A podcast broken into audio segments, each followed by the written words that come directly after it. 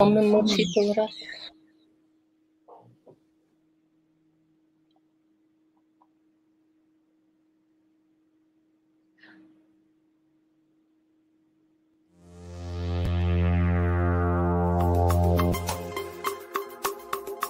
Esto es Nada es original. Nada es original. Nada es original. El podcast más pirata de las redes. Un podcast dedicado al cine experimental y sus derivas.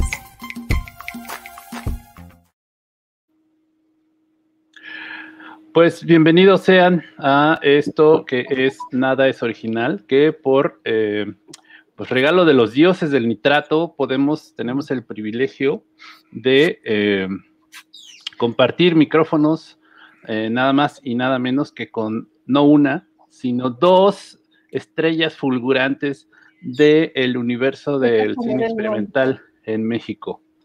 Eh, pero antes de presentarlos, bueno, ya los están viendo ahí en pantalla, ya espero que, que estén listos para escuchar lo que estos personajazos tienen que decirnos. Voy a uh, saludar a mi querido y nunca bien ponderado compañero, amigo y compadre, Antonio Bunt. ¿Cómo andas, Antonio?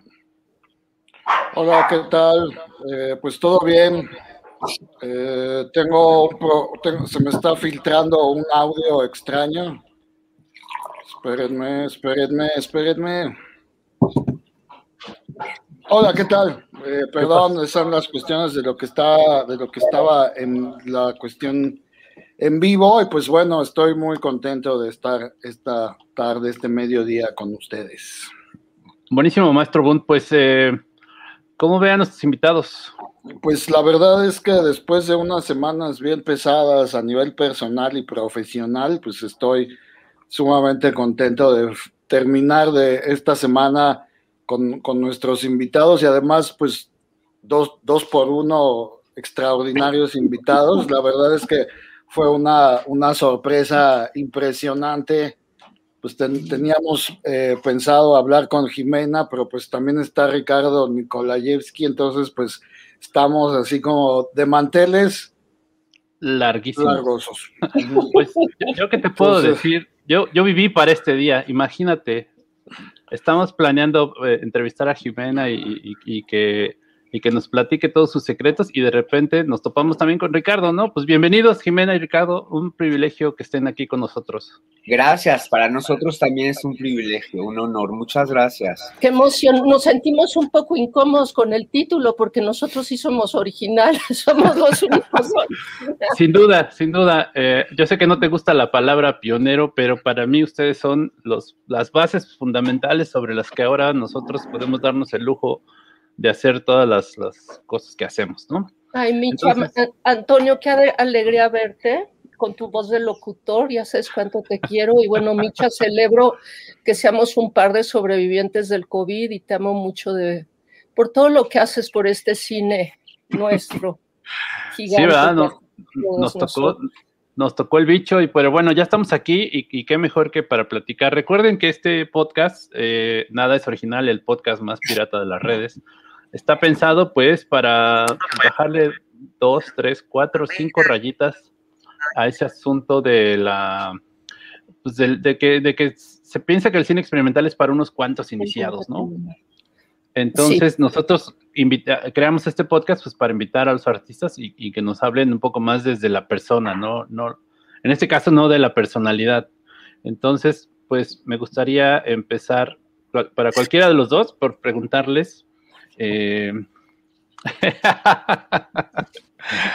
cualquiera de los dos que, que quiera eh, contestarnos, pues, pues bueno, ¿cuál es, cuál es su película favorita de, de, del mundo mundial? ¿Película favorita del mundo sí, mundial se puede tener? Sí, claro. Digo, se va, no, bueno, la, dijéramos, tienes una pila de DVDs y, y, solo te puedes llevar una a una isla desierta y que la, viera, la vieras y la vieras y la vieras. ¿No importa que no sea experimental? No, no, ahorita, mira, olvídate de cine experimental. Sunset Boulevard eh, de Billy Wilder la puedo ver 80 mil ah, veces. Espera, espera.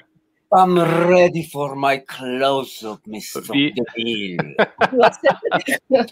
I'm ready for my close-up, Mr. DeMille. Mira, mira, qué maravilla. Sí, sí no importa. Sunset Boulevard, qué joya de película. Gloria Swanson, qué bruto. Yo, no, yo no tengo la menor idea. La menor, menor, menor idea. Eh, yo sé cuál no me llevaría. A ver, a ver, eso es La interesante. del, la del Empire State Building de Andy Warhol, definitivamente sería la última en llevarme.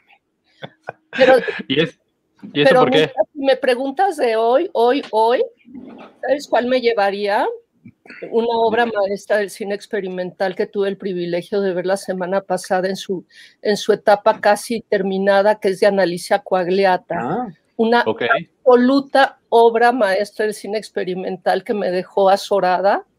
No me acuerdo el nombre, pero espérense porque, porque ahí nos viene un, un monstruo de película que, que, que sintetiza todo, toda la grandeza del cine experimental para mí.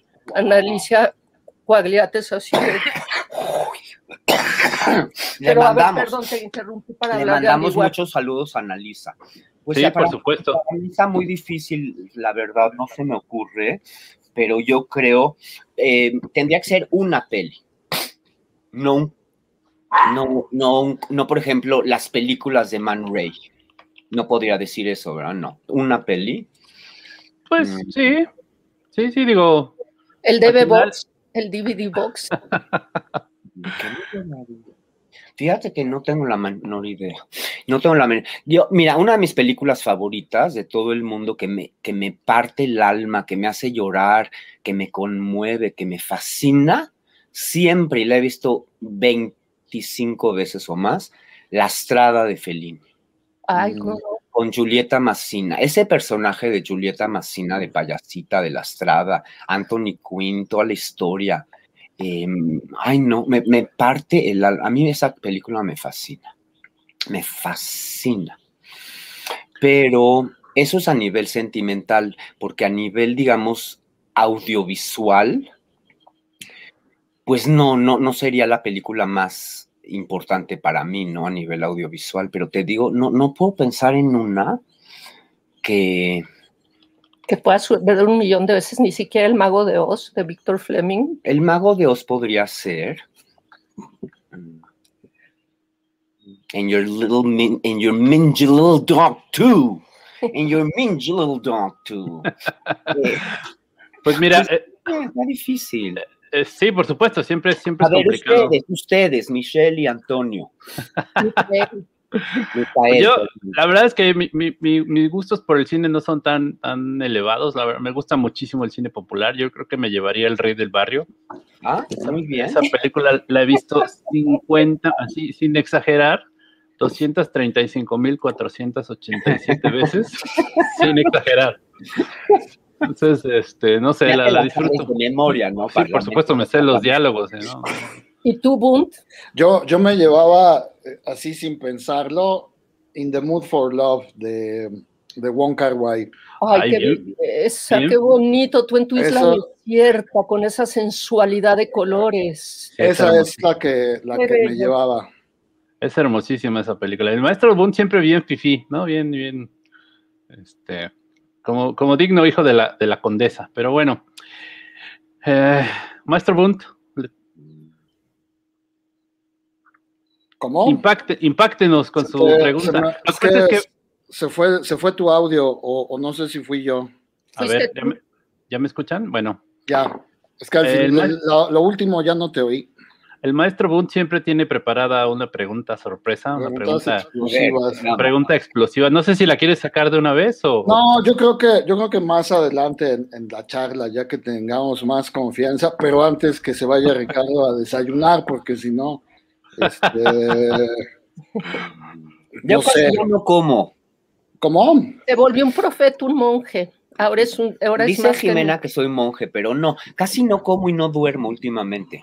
Bueno, No. pero eso es, bueno, eso ya, ya tiene rato, ¿no? Alguna vez en una presentación, creo que en, en la sala de arte público Siqueiros, creo que ya nos ha- habías platicado que pensabas irte eh, aislarte en las montañas o algo así, entonces ya veo que, que lo estás logrando. Entonces, Este es como este, mi primer paso de acercamiento a la naturaleza después de ser una rata de ciudad toda la vida, pero estoy ya a punto de irme a vivir a San Cristóbal de las Casas. Mm. Qué Pero hace hace- ayer fue, fue padre porque en la noche vino aquí a visitarme al campito de Santa María Huacatitlán y le, le dije, ¿pero no traes un libro o algo para leer? Me dice, no, porque tengo mucho que pensar. Me pareció absolutamente el ser elevado en el que se nos ha convertido Ricardito. Nació así, pero es una cosa impactante. Mira quién está allí, Eriquita. Sí, ¿no crees No que lo te- tenemos? no te escucha, pero sí te manda saludos también. Ok. Ah, pues qué interesante. Y, y es, eh, eh, Ricardo, es porque, por, ¿por qué razón? ¿Por alguna razón eh, mira, creativa o porque la gente ya te... No, mira, no, no, porque yo de por sí siempre he sido un, tan- un poco ermitaño. Y la verdad ya no me está llamando mucho la atención estar en la gran urbe. el tráfico, la locura, el ruido, la todo. Entonces en- encontré un lugar muy bonito, como en una montañita afuera de San Cristóbal, con una vista hermosa. Y, y se me hace muy buena idea irme para allá para estar tranquilo, en contacto con la naturaleza, recibir a mis amigos, que por cierto están más que invitados, chicos. Cuando quieran, ahí tienen su cuarto y su baño, todo privado y nadie los molesta en San Cristóbal. Muy bien. Entonces, esa es mi idea, cultivar ciertas cositas para comer, tratar de regresar a otro tipo de, de tiempo. O sea, este tiempo, siglo XXI, de tanta locura, tanta, tanta intensidad, tanta, tanto estrés. O sea, a mí se me antoja, te digo, incluso ya ni siquiera ir al súper. ¿Me entiendes? O sea, No. si puedo cultivar todo, y ahí donde, es- donde compré es una comunidad social. Entonces, lo bonito es que todo mundo hace trueque de comida, de lo que Qué cultiva. maravilla, qué maravilla. Entonces, yo les voy a dar, yo qué sé, mis jitomates, mis aguacates, lo que, me, lo que sea, y ellos, pues no sé, lo intercambio por huevo fresco, orgánico. Entonces, no ir al súper, no andar cargando cosas en bolsas de basura, no tirar cosas empaquetadas, o sea, estar más, más limpio, más limpio en todos los sentidos. Y ahorita ya, yo ya estoy muy, muy alejado de todo lo que es la creación audiovisual. Entonces yo me quiero dedicar al dibujo, a la escritura, que es lo que me está llamando ahorita. Las manos en acción. Las manos. Le digo a Jimena que siento que tenemos que de alguna manera recuperar las manos, porque estamos en una época donde el interfase y todas estas cosas ya no, ya no, ya no, o sea, no estamos usando la mano directamente, o sea, no estamos plasmando directamente desde la mano. Y a mí eso es lo que me interesa, ¿me entiendes? Rescatar y se me hace muy padre la conexión cerebro-mano, lápiz. Y se me hace muy padre también esta cosa de descubrir qué tenemos en las manos. O sea, la- las manos pues, es, es, es, es mucho, es mucho lo que tienen las manos de posibilidad, lo que encierran las manos y lo que quizás ni siquiera sabemos que podemos hacer con las manos. Y eso, y eso creo que se conecta de una manera muy linda con el cine que ustedes hacen, ¿no? El cine hecho a mano, el cine, el cine que, este, que se revela a mano, todo, lo que, toda la práctica de ustedes, los cineastas experimentales, este, como tú, Micha, y como, como Naomi, como Analizo, o sea, como todos ustedes, como Bund, como Elena, o sea, regresar a este cine, este cine que, que, que, que, que refleja todo lo que está hablando Ricardo, ¿no? Bueno, mira, cuando nosotros empezamos a hacer cine, muchas veces era, ese era el acercamiento, o sea, era una cosa manual también, ¿no? De tocar, porque, por ejemplo, Jimena editaba físicamente, o sea, con la El película, Super 8. ¿no? El Super 8. Era como cortar espagueti. Sí, como cortar espagueti y si se te pasaba, pues lo arruinabas. Y yo en mi caso, por ejemplo, me gustaba intervenir directamente en la película, rayarla, pintarla, em, quemarla, hacer los Enterrarla. pegostes, enterrarla, meterla al Oh. refrigerador, quién sabe cuánto tiempo y al calentador para que la gelatina fílmica se descompusiera y salían ciertos efectos. O sea, era más artesanal con lo, con lo, que hacen ustedes y más manual. Entonces, yo quizás también por eso dejé de hacer cine y video, porque yo llegó un momento en que ya la máquina ya me estorbaba. Claro, claro. ¿Ves? Entonces, ahorita mi plan es justo usar las manos. Yo soy compositor también, entonces puedo hacer música, puedo dibujar, puedo escribir a mano, puedo cultivar mis cosas, puedo meter las manos en la tierra. O sea, el poder de la mano en, en el sentido de la creación y de la magia y del contacto con la naturaleza. O sea, es una cosa tan integral y tan holística el poder usar las manos, porque te, te, te, hace estar en contacto contigo y descubrir lo que tienes, pero al mismo tiempo te hace estar en contacto con todo lo demás, con la tierra. Entonces, la mano, el ojo y el oído y los otros sentidos, sí, geniales, pero la mano a mí se me hace fundamental para la creación de la manera, ¿cómo lo podría decir? Pues es para mí la creación más directa y, ta, y también para, para, no, para, para continuar con lo del cine experimental, yo siempre he hablado del cine de, de nosotros, este cine hecho a mano, como un cine con piel, que tiene más que ver también con la, con la fragilidad propia, ¿no? De nuestro propio cuerpo y todo. Entonces, este cine con piel que, que dependiendo, por ejemplo, Ricardo en su película de El retrato de su mamá en Los Portraits, o sea, un retrato que, que provoca con el calor del calentador, con, de, del calentador, con, con el de enterrarlo, todo esto, como, como el cine, este, la piel empieza a adquirir una vida otra a partir también de, lo, de o sea, de, de, de, la misma naturaleza, tal cual, del calor, del frío, de la tierra, de, de, esto, ¿no? De los ¿no? elementos. Entonces creo que, creo que todo está conectado y volvemos a la, pues a la misma inquietud de ustedes, ¿no? De lo que, de lo que provoca este cine, este cine que todavía podemos palpar, el experimental. Mira, qué, qué interesante. Eh, te preguntaba yo esto de, del aislamiento, porque yo la verdad sí me vine a vivir a Tepoztlán porque la ciudad. ¿A ti te pasó es, algo así, verdad? De que dijiste ya eh, con esta sí, ciudad. Exacto, un, un, poco eso. Y, y, es interesante esto, o sea, creo que incluso puedes crear sin, sin, sin ver, ¿no? Creo que como dices tú, las manos, el tacto, la creación empieza por ahí. Y, eh, y bueno, qué, qué, interesante que estés en esta, en esta etapa de, des, de descubrimiento. Esperemos que eso te conduzca de vuelta al. al a la creación audiovisual, porque digo, la, tu obra es importantísima y seguramente encontrarás, encontrarás la forma de, de, crear con tus escritos, ¿no? Porque esa es otra maravilla, no, no, no, este, no, no olvidemos que también se pueden hacer películas sobre, sobre escritos, con escritos, con imágenes, con letras, entonces sí, seguro claro. por ahí. Y, y cuando sí, éramos sí. jovencitos, Ricardo y yo, que teníamos este 20 años, otra, así como la prehistoria de nuestro cine, es que hacíamos mucho revelado de 35 milímetros de, este, de fotografía, pero de una manera también la misma que de la que estamos hablando ahorita, no era con daguerrotipos, con este, con este, o sea, yo me acuerdo de estar con el papel del revelado en el cuarto oscuro, ¿no? Entre más lo sobabas, otras cosas nos, este, se provocaban, ¿no? Se oscurecía y entonces le echabas más la lucecita. Híjole, todo eso sí te da una relación con el material muy, pues muy, muy orgánica, muy, muy, y, y regreso a lo que dice Ricardo, que sale de tu cuerpo y de pronto está sucediendo en estos materiales este, eh, que tocas. Claro. Yo de Jimena en su cuarto oscuro en Nueva York, cuando teníamos 20 años, revelando.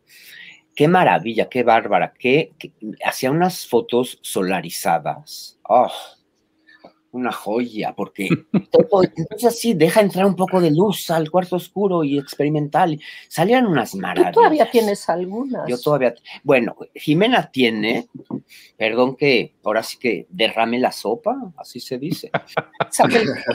en la sopa. Sin derramarla. sin derramarla. Jimena tiene una colección de foto anal, análoga un archivo de toda esta época de los punks, de los ochentas, de, ay, no, no, qué joya, y no sé por qué no lo ha sacado. Pues habrá que presionarla para que nos lo muestre, porque ya, ya somos más que curiosos.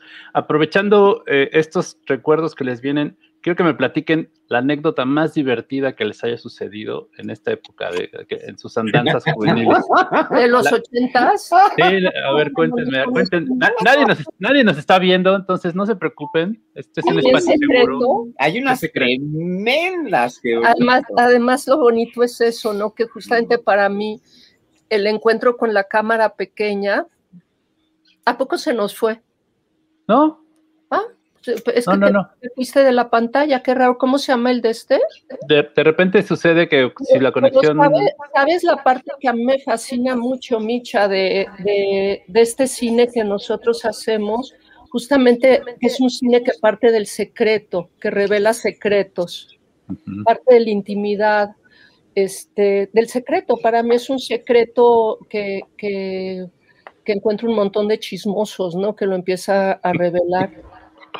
Yo podría decir que creo que justamente estos encierros cuando en Nueva York eh, estaba nevando y era un frío así, la nieve nos llegaba a los hombros, hacíamos unos encerrones que eran muy maravillosos porque jugábamos de alguna manera con un cine muy performático en cuanto al tiempo, ¿no? O sea, era Hoy lo, hoy lo filmamos o también las fotografías, eh, todo el tiempo, todo el tiempo, sobre todo en Ricardo y en el departamento de Ricardo, era una, era, la mesa estaba llena de dibujos, el piano tenía, tenía, le ponía a Ricardo cucharas. Preparado como John Cage. Sí, preparaba el piano. el chiste es que, que, que era performático porque en la mañana lo filmábamos algún valiente se salía al laboratorio, revelábamos, porque en esa época revelaban en el laboratorio de, cine el mismo día, revelábamos y regresamos y, y se proyectaba y, Ricardo entonces tocaba en vivo las, este, las proyecciones. Y yo creo que son los momentos más divinos para mí de, de, de esas épocas. Este, esa complicidad, esa frescura y la parte tan genuina y totalmente natural de hacer arte por hacer, no por ser. Hacíamos, nunca pensábamos que tuviera alguna vista más allá del placer de hacerlo. Y, en un día, de pronto ya teníamos este, obras completadas y, y esa complicidad tan divina de la creación, de lo genuino que es igual que comer, que es igual que tomar café, es parte de la vida misma, nuestro cine. qué maravilla, qué maravilla. Eh, les recordamos. perdón que interrumpa, me encanta lo que dice Jimena de hacer y no ser. una meditación breve. Esta cosa que tiene el ser humano de que yo voy a ser tal cosa, yo voy a ser doctor, yo voy a hacer esto, yo voy a hacer algo. ¿no? Voy a ser famoso. Voy a ser famoso, voy a ser rico, voy a hacer esto, voy a... No, qué tontería de manera de pensar. ¿Por qué no, como dice Jimena, hacemos que para mí el hacer es estar? Y para mí siempre ha sido más importante estar que ser. Claro. Porque, mira, ser, la gente aparte piensa que ser es muy importante y se olvida que siempre estamos en cambio constante. Claro. ¿Cómo tú vas a hacer lo mismo? ¿Cómo te vas a casar con una identidad fija? Ay, qué maravilla, gato. ¿Cómo te vas a casar con una identidad fija si todo está cambiando en tu vida, incluso tú mismo? Entonces, lo que yo digo es que el ser para mí no es tan importante. Hay que saber estar. Estar es lo que te hace eh, vivir el presente, el que te hace vivir el momento, el que te hace sentir en ese momento la eternidad. ¿Me entiendes? El que te hace sentir esa trascendencia del momento cuando tú estás, cuando tú estás preocupado nada más por ser, pues ve la cantidad de problemas que se acarrea el ser humano porque quiere ser algo. Entonces, lo que hacíamos Jimena y yo, verdaderamente, en cuanto a nuestro trabajo creativo audiovisual, nunca era por ser, era por hacer y por estar en un momento precioso, conectados, espontáneo, real, natural, orgánico.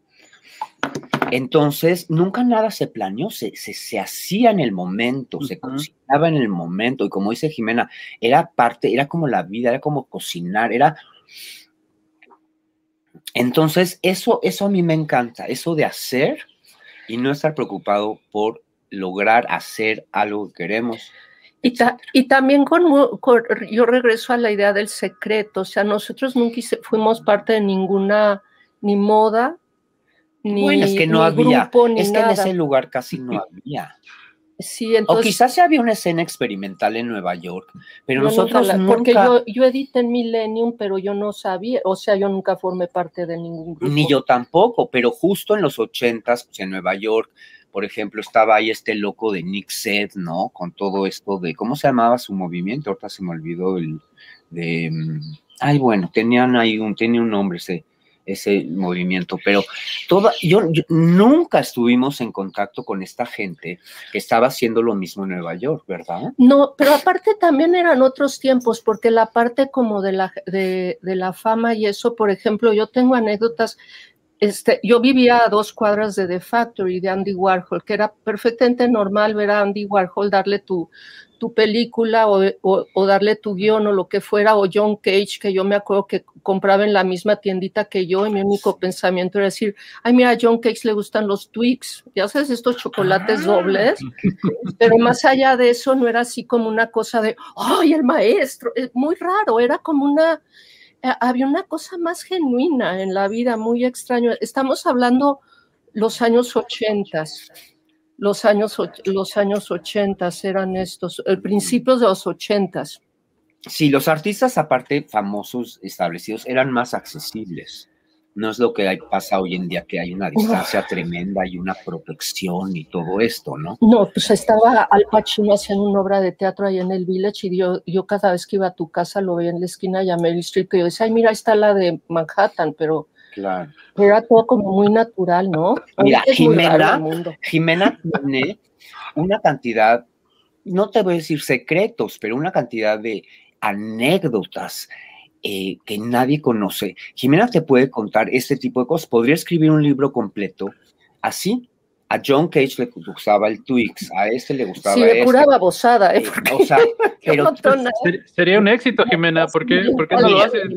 tiene una colección que guarda en bolsas de Ziploc cada objeto separado. La colilla de cigarro que fumó Jean Moreau en quién sabe qué película.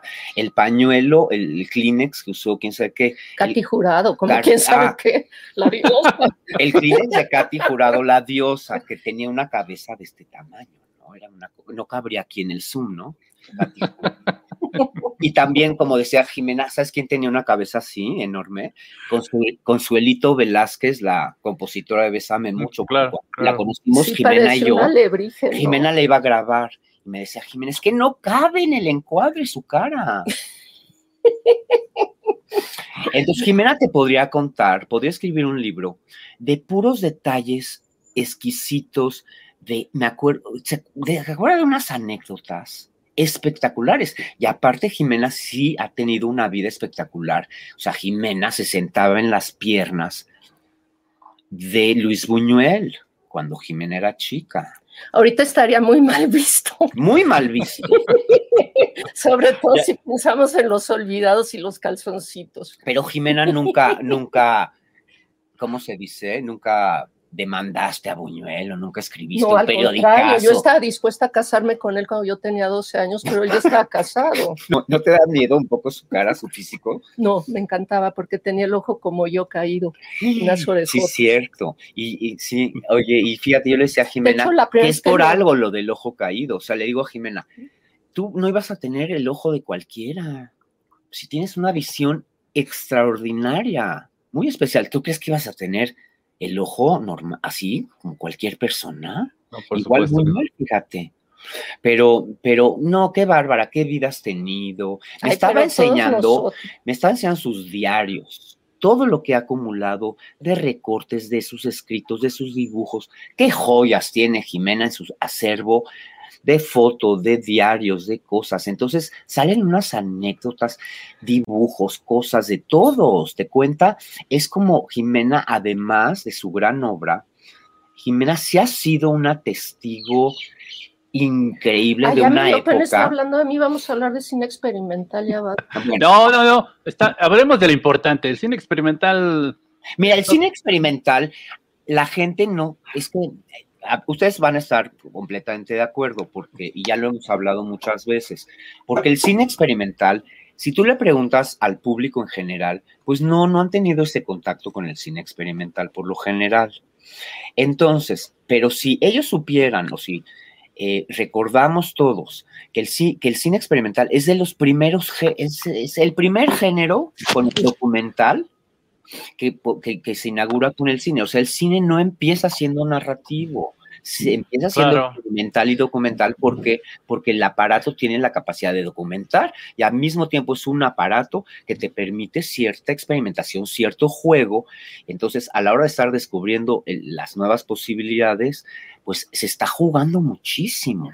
Sí, yo creo que, que de hecho ah, este, me, me, habían pedido lo de video performance, por ejemplo, pues el cine empieza con cine performance, con el beso de de Edison, ¿no? Claro. O sea, una pareja dándose un beso ante una cámara es, o sea, es que más, que más performático. Y... No hay, no hay máximo, no hay máximo exponente del cine experimental que Méliès, y que viene por un accidente. Y como 50, 100 años después es, regresa a lo mismo, ¿no? Entonces... Yo creo que todo autor, autor es experimental porque crea mundos. Al principio total. no, y más al principio. Tuve las primeras películas de los grandes directores, incluso de los comerciales. ¿Sabes quién me gusta, por ejemplo? Una directora, Jane Campion, australiana, o de, Nueva Zelanda. Bueno, ella, la, del piano. La del piano, la de, ¿cómo se llama? An Angel at My, no sé. Bueno, ella, que a mí se me hace una fina directora, si ves sus primeras películas, son experimentales. Si ves lo primero de Buñuel, es experimental. Si ves lo primero de, Bergman, ¿no? No, pues claro, no, el Noche de Circo, Noche de Circo, todo toda la, la, forma de editar y todo, o sea, ¿Qué es experimental? O sea, de alguna manera expandes los, los lenguajes, vas, vas más allá de los lenguajes del cine. Entonces, Berman, desde el momento de la, su forma de editar en Noches de Circo, está siendo experimental.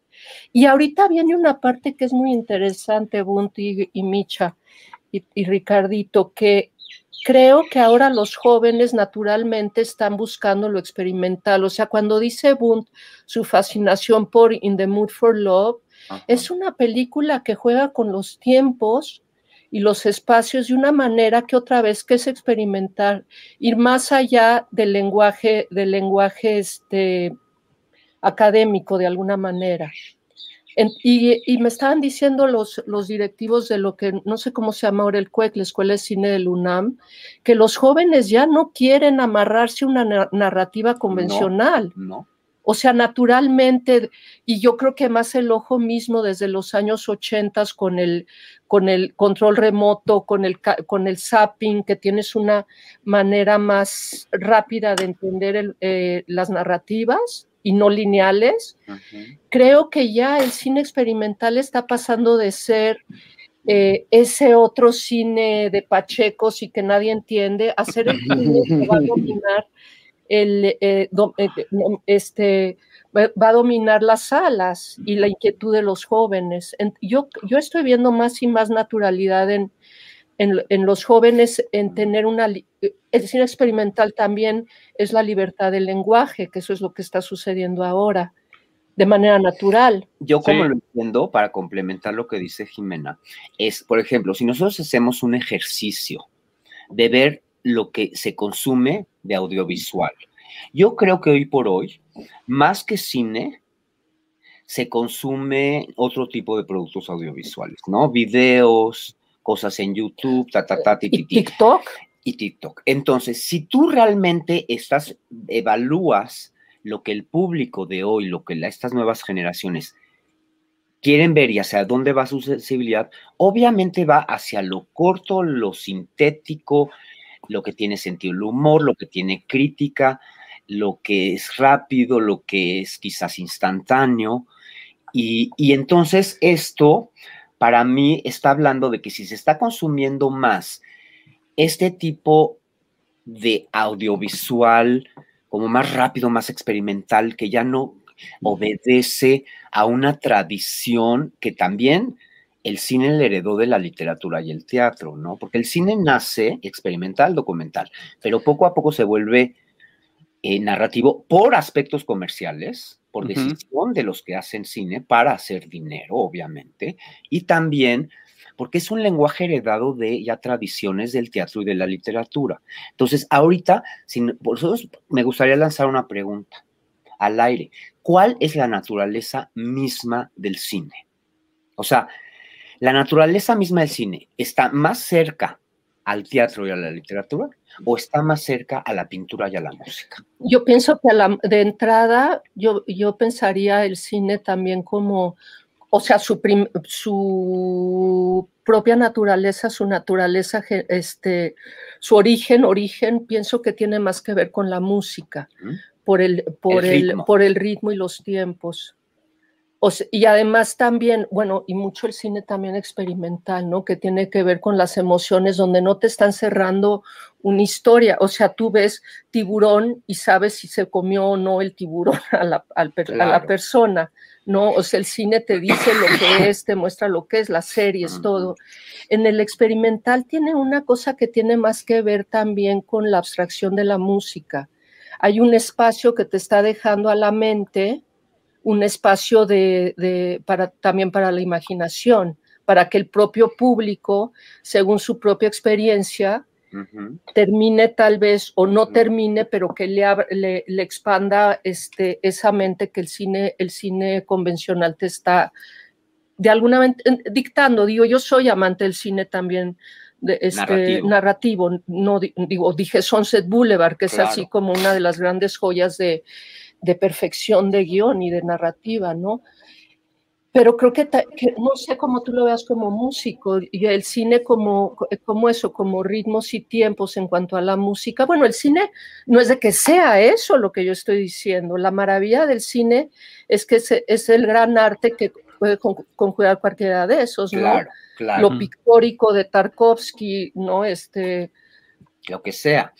Cualquiera de las artes la, lo puede, la puede, lo que el otro estaban preguntando, ¿no? La fotografía en el cine, como la GT de, de Chris Marker, o sea, Qué joya. lo, divino de lo nuestro es que es incalificable y más en el cine experimental. Cada uno de nosotros somos inventores de un lenguaje y, la maravilla del cine como, un, como el medio que es, es que, es que, es que te, te, permite cualquiera de las artes a las que te puedes acercar. Lo que decía Ricardo ahorita puede ser una obra basada en textos como Michael Snow, que es una joya, ¿no? Su manejo de, del texto en el cine. Entonces sí. Y él es considerado experimental, ¿no? Obviamente. Sí. ¿Cómo se llama el ¿Conocen esta pieza? ¿Conocen esta pieza? Yo no la conocía, eh, pero un día decidí ver, hazme favor que tu obsesión, ver todo lo que había en ubu.com en video. No, no. Casi me achicharra el cerebro. Pero hay una pieza que la recomiendo, pero se me escapa ahorita el nombre del, del, del, del que la hizo. Es con música de este músico norteamericano minimalista Terry Riley, la pieza se llama Corredor, Corridor. Es una cosa, ¿tú la has visto?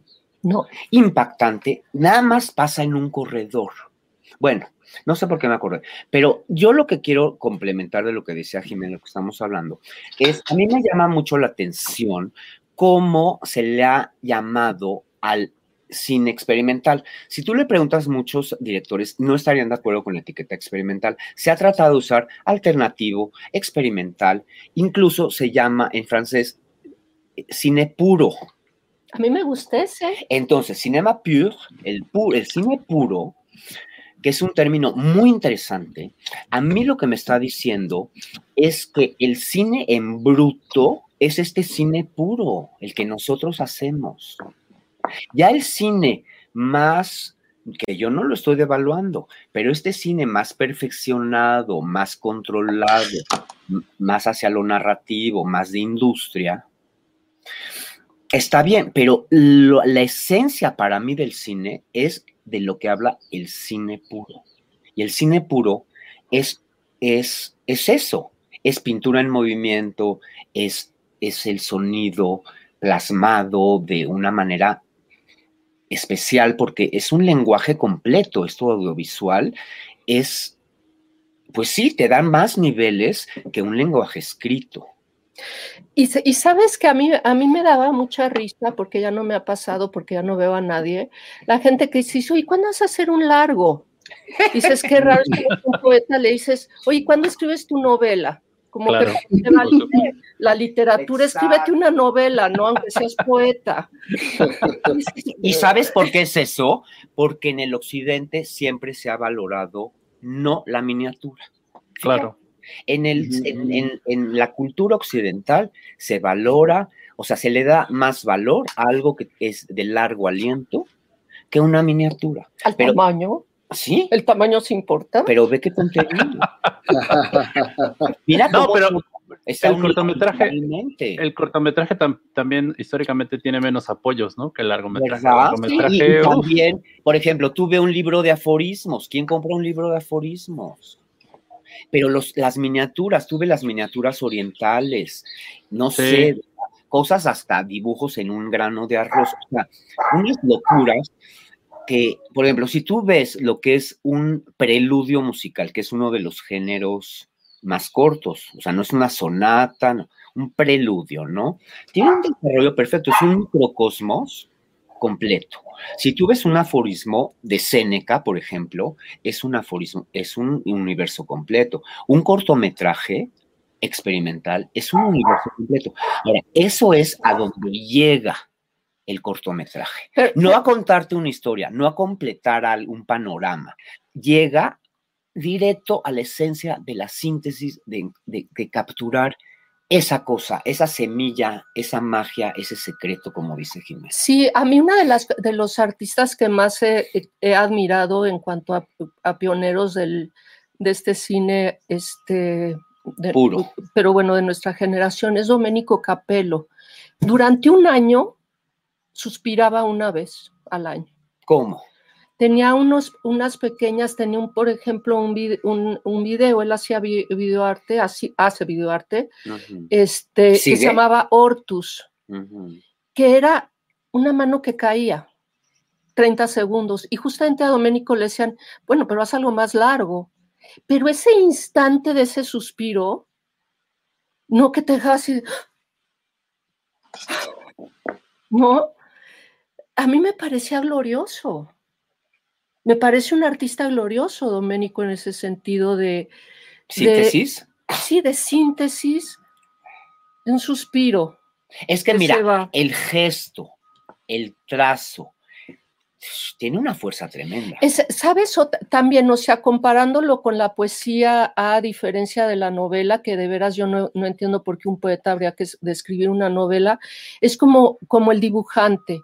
Yo pienso que el trazo de un dibujo es donde el alma no se puede esconder. Y puede ser que entonces ese dibujante le digas, oye, no, pero caray, ¿no te has echar un mural? No, o sea, ¿y el óleo para cuándo, no? En, en, el trazo de un dibujante no se puede esconder el alma. Igual que como el trazo nuestro de, o, el, o, el, o otra vez regresando a la poesía, este, ahí no se, esconde el, no se esconde el alma, es lo que es. Una buena línea de dibujo a mí me puede emocionar más que cualquiera de las artes. A mí también, ¿sabes? Más que cualquiera de las artes. Es que es una cosa contundente. Y, volvemos a lo mismo que estás diciendo al principio. Mira, ve a los grandes dibujantes. Picasso, por ejemplo, por decir uno, lo que hace con una línea tiene una fuerza, una honestidad, una pureza, una transparencia, y ahí sí se plasma la... Ahora, tú ves otros artistas que su línea no es tan contundente, no es Chile, no es Picasso, no es Toulouse-Lautrec. Oye, mi es- papá, ¿no? Bueno, no es, Estoy no- aquí no sentada. es José- no, es que yo también de chico admiraba muchísimo a José Luis Cuevas No, es que será por esa su- cosa del- como dibujante. por es esa cosa del trazo y del gesto y del dibujo y lo que dice con un dibujo. O sea, es una fuerza tremenda y un universo propio increíble. Y lo directo de la línea, a diferencia del pincelazo de óleo, que es un capa tras capa tras capa. O sea, ese, ese hendir, hendir el cuchillo, marcar, ese, eso, eso que, ese gesto lo ves en cosas muy importantes como la escritura cuneiforme, es una marca, ¿me entiendes? Los mismos animales marcan el territorio, lo, el gato, ¿me entiendes? O sea, es, es, es un, es un, eh, ¿cómo se dice? Es una acción contundente dar, hacer un trazo. Dibujantes que son de muchas rayitas, rayitas, kitchen scratching, ¿no? Kitchen scratching, chac, chac, chac. no tiene esa transparencia del alma, ¿ves? Porque hay Ahora, una no, conexión sin directa. la maravilla chacs. del otro, ¿eh? O sea, otra vez, o sea, no, es, no, no son como No, competencias, no son sino, competencias, porque sino la naturaleza de No. cada una de las artes. Pero la pregunta es por qué no se aprecia la miniatura. ¿Por qué el tamaño tiene que, por qué el tamaño se piensa que dice más? ¿Por qué en lo breve no se encuentra el valor de la síntesis? La síntesis quizás para el artista es lo máximo, ¿no? O sea, la capacidad de síntesis está muy cabrona, porque si no la tienes, pues por no cuaja nada. Pues Y y la Tiene- tienes, puedes hacer una obra de 30 segundos que. Tiene, tiene que ver más con cuestiones comerciales, ¿no? Como con otro tipo de cuestiones que no, que no van, que no son de, de- o sea, sí, yo, ent- yo entiendo perfecto esta conexión, incluso más cercana al corazón, al alma, pues es, es- es en pequeño, en corto, eh, a- o sea, peli- haces películas que le llegan a, a- a unos cuantos, ¿no? Que le pueden llegar, que le pueden sacudir el alma a unos cuantos. Cuando ya piensas en hacer una película que dura tres horas, repleta de efectos especiales, estás pensando en que le va a llegar a más personas, pero solo por encimita, ¿no? Como que, ay, bueno, ya la vi hoy y se me, se me olvidó de qué se trató mañana, ya, ya no me acuerdo. Que eso que Eh, dijiste está increíble, eso del encimita. Estamos acostumbrados a consumir superficialmente. Nadie supuesto. quiere ir a la hondura. Por supuesto. Pero bueno, es- Ay, estamos... no, ya me acordé cuál es mi película favorita del A mundo ver. entero, porque nunca va a ser la misma. Cuéntanos. Esa sí es mi película favorita del mundo entero. Send for Film de Nam June Pike. La no pantalla en, conozco. bl- ay, Claro. Ah, sí, la sí. pantalla en blanco que nunca va a ser la misma película. Claro. Y de hecho no es lo original, porque el original está en, en 16 milímetros, creo, en proyección, y nosotros ya la vemos en video. Esa es mi película Esa te la favorita. llevarías. Esa me la llevaría. Yo me llevaría, pero no me acuerdo de cuál es. Yo me llevaría algo lo más abstracto, digamos, en el sentido de que si lo pudiera, cada vez que lo viera, lo viera diferente. O sea, Esa, la vemos hoy para que veas. sí, es mejor. por eso quizás José dije la obra de. Man Ray, porque es muy, no sé, me gustaría algo casi inmaterial. Me explico para, ¿se te ocurre algo? Como que... Ya le está, ¿Se está chateando. Chava No. está chateando, ya le valimos. No, el no. aburrimos. No, No, no es cierto. Justo lo que, lo que hice hace rato fue encontrar la película de, eh, de Corridor y postearla en, en el, en el chat de... de- Ay, se las recomiendo mucho. Fíjate, y estaba buscando la de Zen for Film para, para que la gente que, que de repente ¿no? no... Ah, ya, ¿cómo se apellida el, el- el- el- el de Loader, Loader. Ese chavo hace en media hora, porque no es un cortitito, una cosa impresionante de ritmo, de locura, de alucinación, minimalista la música, Terry Wright y todo, pero con un solo corredor, lo que hace, lo que logra. Y es una cosa para mí trascendental, porque es como en la vida y al mismo tiempo es la muerte y al mismo tiempo es la unión de la vida y la muerte, y lo que logra con una escena, Yo una escena. No la he visto. Sí, bueno, te la, la te la- tengo, te la podemos compartir, sí. Ah, qué padre. Eh, pues les recordamos que esto que están escuchando, ya literalmente Jimena y Ricardo les deberíamos dar su propio programa, que ellos cada semana nos cuenten algo, algo distinto y todos estaríamos fascinados. Estamos fascinados. Recuerden que esto es nada es original, el único, eh, el podcast más pirata de las redes, el único que se puede dar el privilegio de sentar en, una, eh, en un espacio a Jimena Cobas y a Ricardo Nikolayevsky para que nos fascinen con, eh, con estas historias, que dejarnos ir. Desde hace rato está eh, Carla, Carla González espera, esperando entrar, pero yo no quería interrumpirles, entonces, bueno, bienvenida Carla. Eh, Hola, yo sé que Carla. todo lo que escuchaste, todo lo que escuchaste ahorita ya te dio pie para tu, para tu pregunta sorpresa. Entonces, ahorita que ya estás en el reflector, aprovecha. ¿Pero qué pregunta? Pues yo estaba escuchando con muchísimo gusto todas las ideas, las anécdotas, etcétera. No, no, pues al contrario, otra vez tenemos una clase. Sí, caray. es- e- este podcast está, se está convirtiendo en unas clases magistrales que deberíamos cobrar en la Eh. entrada, ¿no? Deberíamos haber cobrado la entrada. Ricos, hagámonos ricos. Sí, caray. Pero Ustedes bueno, cobran, hagan un fondo para, para proteger estas, eh, estas especies en extinción que somos. sí, caray. nosotros. Sí, por supuesto, por supuesto. No, y por ejemplo, me- me- tengo la duda, Jimena, eh, ¿tienes pensado, eh, o sea, al final de cuentas, todo esto que estás acumulando, yo sé que tienes tu super archivo de Ay, ¿por qué películas, tus-.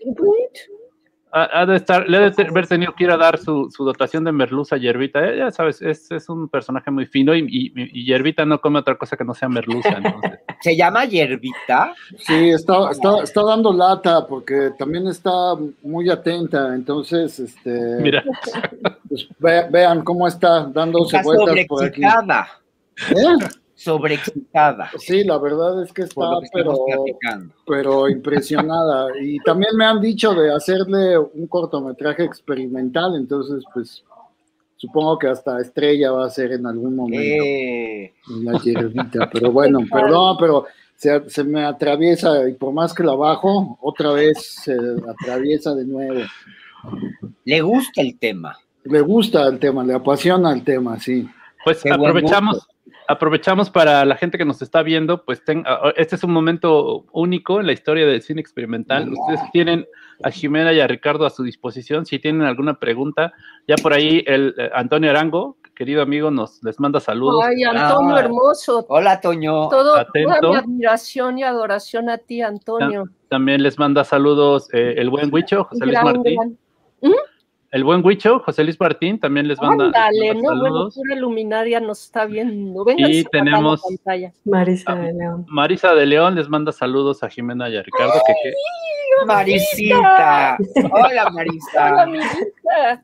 entonces, bueno, esta, esta después vamos a ver cómo le hacemos para que la ENAC, que tú que preguntabas cómo se llama ahora, cómo se llamaba el CUEC, ahora se llama ENAC, y el CCC la, la vean, la vean después para que este, pues aprendan, ¿no? Que no, no todo es cine comercial, no todo es alfombra roja. Esto, esto es, esto es cine, esto es una maravilla.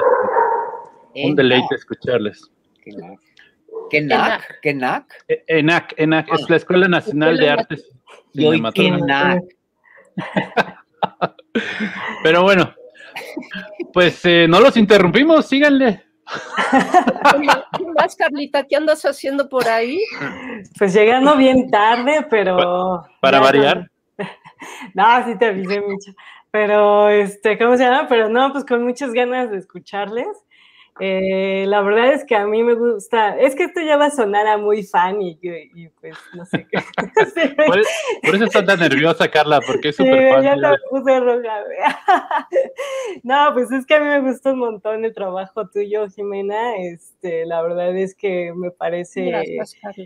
Sí, no, o sea, hace rato que estaban hablando de las obras cortas o lo que sea, o las miniaturas, y decían de la importancia de las miniaturas y demás. Sin embargo, creo que aún miniatura o grande o el tamaño que sea, lo que decían también, lo que decía Ricardo, esta cosa del alma en la pieza, si no, si no está, pues no está, y sea chica, sea grande, tenga miles de efectos o ni un efecto, o sea, si no está ese trazo, si no está esa parte que conecta con uno mismo que lo está viendo, pues no tiene alma, ¿no? Entonces, creo que eso es lo que me gusta mucho de tu trabajo, que es como muy honesto, muy, habla mucho de ti y eso hace que uno se conecte también a fuerza, ¿no? Porque eh, finalmente, o sea, a veces, aunque uno fue una pieza de los 80, sí, pero dices, eso no importa, sigue siendo vigente para mí, ¿no? Como persona, o sea, no sé, me, me, gusta muchísimo porque aun cuando no son unas piezas de una narrativa tradicional, pues tiene una narrativa propia que sí, yo sí entiendo y que creo que pues muchas personas también este, entendemos y de algún modo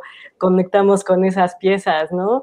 A mí me gusta mucho porque me parece un cine y bueno, es que no sé, en efecto no sé si llamarlo cine, no, pero me parece una cosa que que, ¿cómo se llama? Que, que presenta, no sé, esta, estas pequeñas ideas, a veces historias, a veces ideas, que, que me hacen querer seguir haciendo cosas o, o me dan ideas de, de, cosas, ¿no? Y eso, pues creo que es muy valioso, o sea, como decía Micha, pues este, ah, no, decía Ricardo, no, que, que, que rescaten estos, este, como pues, pues no, o sea, de hecho yo pienso que eso sí es muy importante, ¿no? Que no, que no dejemos eh, de lado todas las piezas que han antecedido lo que se hace ahorita, ¿no? Porque finalmente son nuestros referentes y muchas veces eh, en el hecho de hacerlo fácil, porque ya tenemos un celular o una cámara digital y al final de cuentas es mucho más sencillo trabajar con esos medios que con los medios de antes,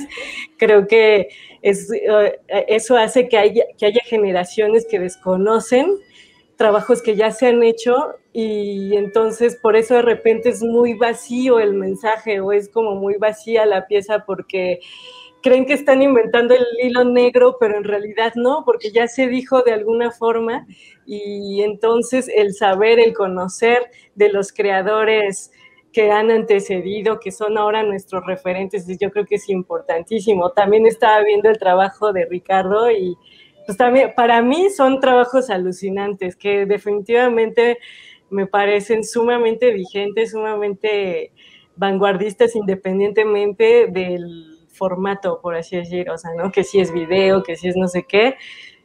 O sea, no sé, ay, sí me gusta, bueno, no sé, yo estoy muy contenta. Ay, Carla, qué gracias. Oye, ¿puedo hacer un comercial, Carla? Sí. Puedo hacer un comercial. El 25 de este mes, dentro de dos semanas, va a haber una retrospectiva a mí en la Cineteca, en el marco de la maravilla de los 25 años de, de Mix México. Ah, vas a estar ahí presente. Sí, ah. pero, pero es, este, es un festival que más admiro muchísimo y, y, de las primeras veces que presenté en mi vida justamente fue en Mix México y este es de Arturo Castellán, que a 25 años hacer estos festivales, Micha, yo, tú entenderás que es una... Es no. no es, sí, es claro. una desmedida.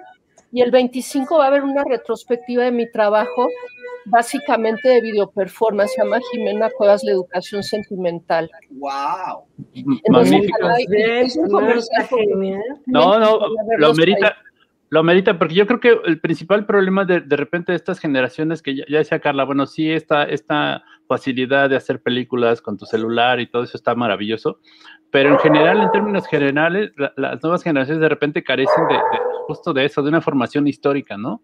Las, las, escuelas de cine de repente no, no le ponen tanto énfasis y sí, efectivamente sienten que descubren el hilo negro cuando, cuando hacen algo y, cuando, y no, no, se han, no se han puesto a, a buscar. Estoy reto a, a, a, quien me diga que ya vio todas las películas que mencionaron eh, ah, Jimena, Jimena y Ricardo, ¿no? Para empezar. Reto uh -huh. que, que, que, ya vieron eh, Deseando Amar o In the Mood for Love, pues, porque es, es, es eso, es, es, un trabajo continuo, no solo creativo, sino de alimentarte. Entonces, esta oportunidad que el Mix nos da, por cierto, saludos a Arturo, es, es un festival importantísimo en, en este país, y, y que, le, que, te hagan una retrospectiva es, grandioso, qué, qué, bueno, no, no se la pierdan. la de las retrospectivas.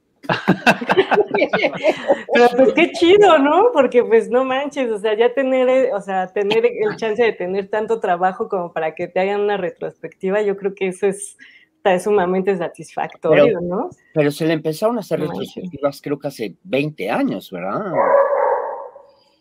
¿Cuántas llevas? Imagínate, No, sí. yo en las noches contando. No, pero, pero a, mí, no sé. a, a mí ya me hicieron No como, importa, pero- como cinco retros, tres o cinco, de tres a cinco, tres, como cuatro, digamos, para no errar.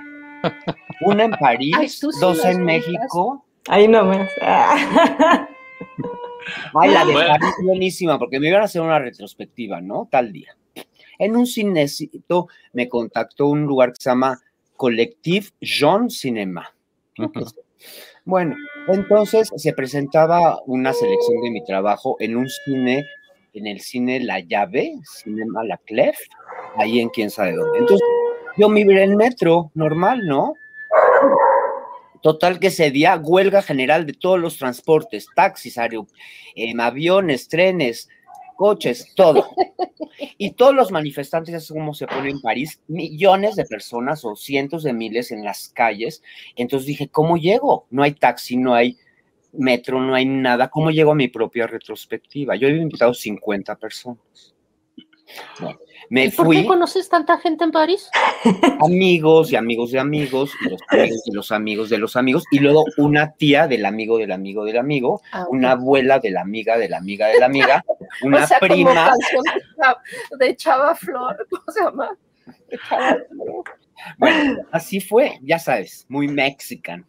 Entonces, eh, no había manera de llegar. Bueno, me salí de la casa, de la casa de Jimena en París, Oye, dos horas antes, dos horas antes, para caminar.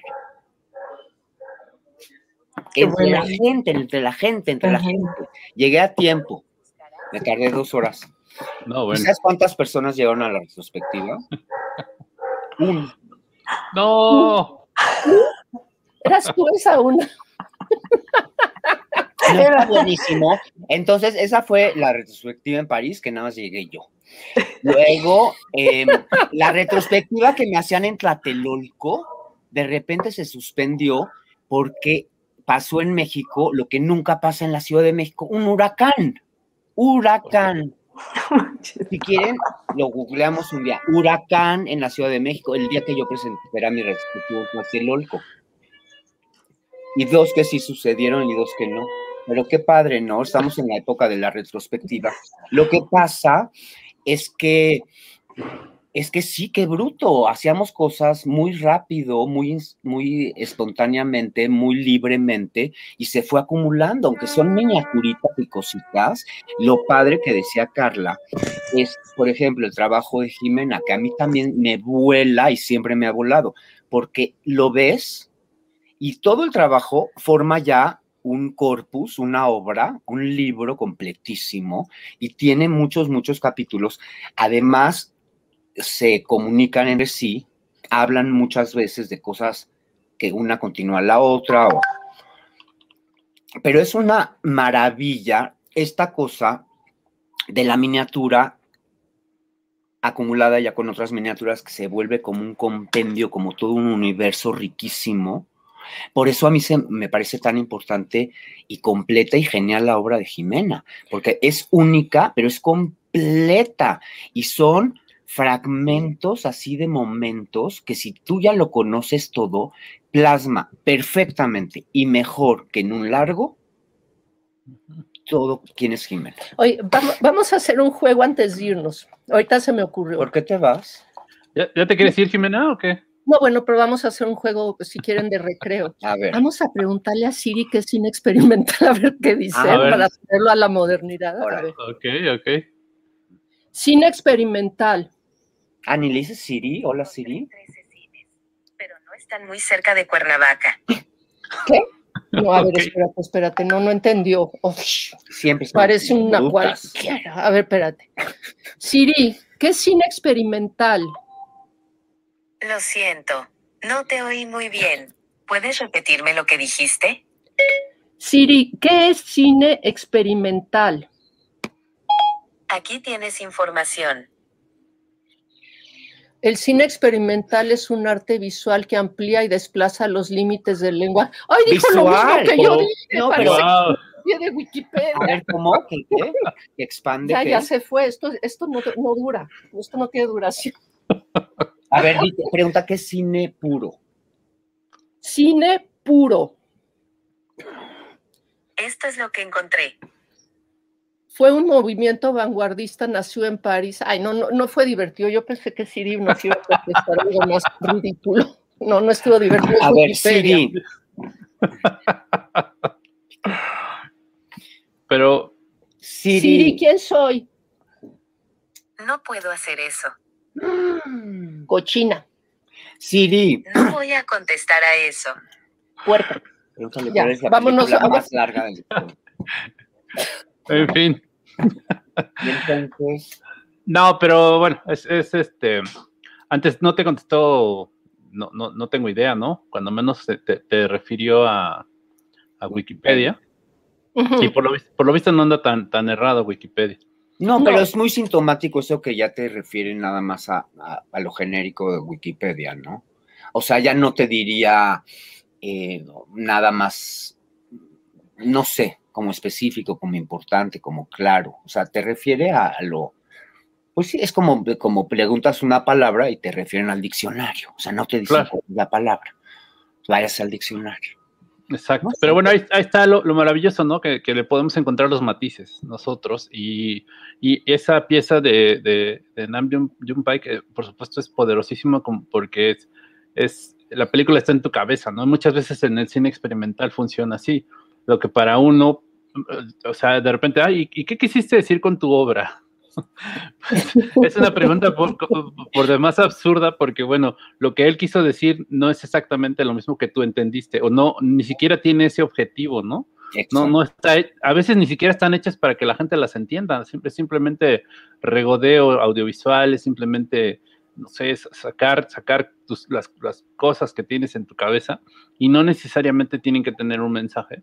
Y no funciona lo mismo para el maestro Bund, que tiene una educación fifi de la condesa, que para Carla, que ha vivido toda su vida en la Narvarte, ahí clase media, eh, y, o yo que soy de- del pueblo y que vivo en la zona más este, bonita y hermosa de Tepoztlán, pero bueno, pues sentaba en las piernas de Buñuel. Y que somos de París. exacto. Entonces, Imagínate, ¿no? Por Ah, favor. ahí, ahí la maravilla de este cine es que, es que regresamos a eso de las capas, ¿no? O sea, la, la gente sí tiene que usar su cerebro para entenderlas, para pensarlas, para vivenciarlas, contrario a otros en los que hay, pues ya te digo, te la, co- como papitas fritas, ¿no? Te la comiste hoy y, y listo, ya, mañana se te olvidó.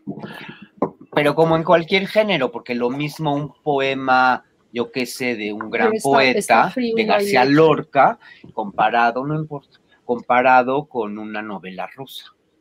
Pues, Claro. Sí, sí, bueno. Pues qué maravilla poder tener la oportunidad de, de- de- de conversar con, con ustedes. Recuerden que esto es Nada es Original, el podcast Más pirata, más pirata de las redes. Y tenemos a Jimena Cuevas y como extra plus, eh, non plus ultra, a Ricardo Nikolayevsky aquí Claro. en esta conversación. Que ya está fíjate que no podemos hablar de piratería sin que yo saque mi frase célebre de Carl Jung. Por favor, por favor. A ver. Todos nacemos originales y morimos copias. ¡Ay, es buenísima! Es buenísima. Es buenísimo. Y la frase de Eric Satie, he venido al mun- a un mundo viejo siendo yo muy joven o he venido muy joven a un mundo... ¿Cómo? Ya me entienden. ¿He venido a un mundo viejo siendo joven o he venido un mundo joven siendo viejo? Lo decía de las dos maneras. Eric Satie, qué bruto, ¿no? O sea, por ejemplo, si agarras A a Eric Satie... chiquito te fascinaba Eric. No, pero por ejemplo, es un buen ejemplo ahorita que hablamos de cine experimental. Yo lo quisiera comparar un segundo. ¿Por qué?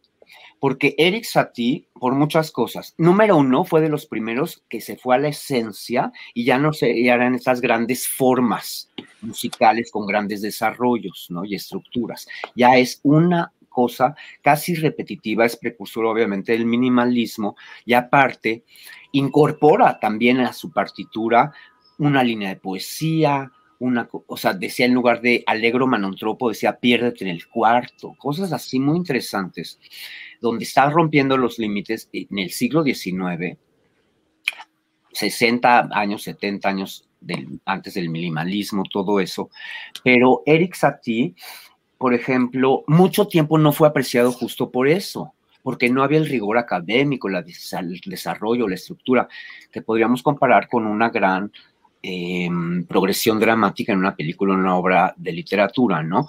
Entonces, ¿qué pasa? Es una miniatura. Entonces, es otra vez la cosa que estoy diciendo del cine experimental.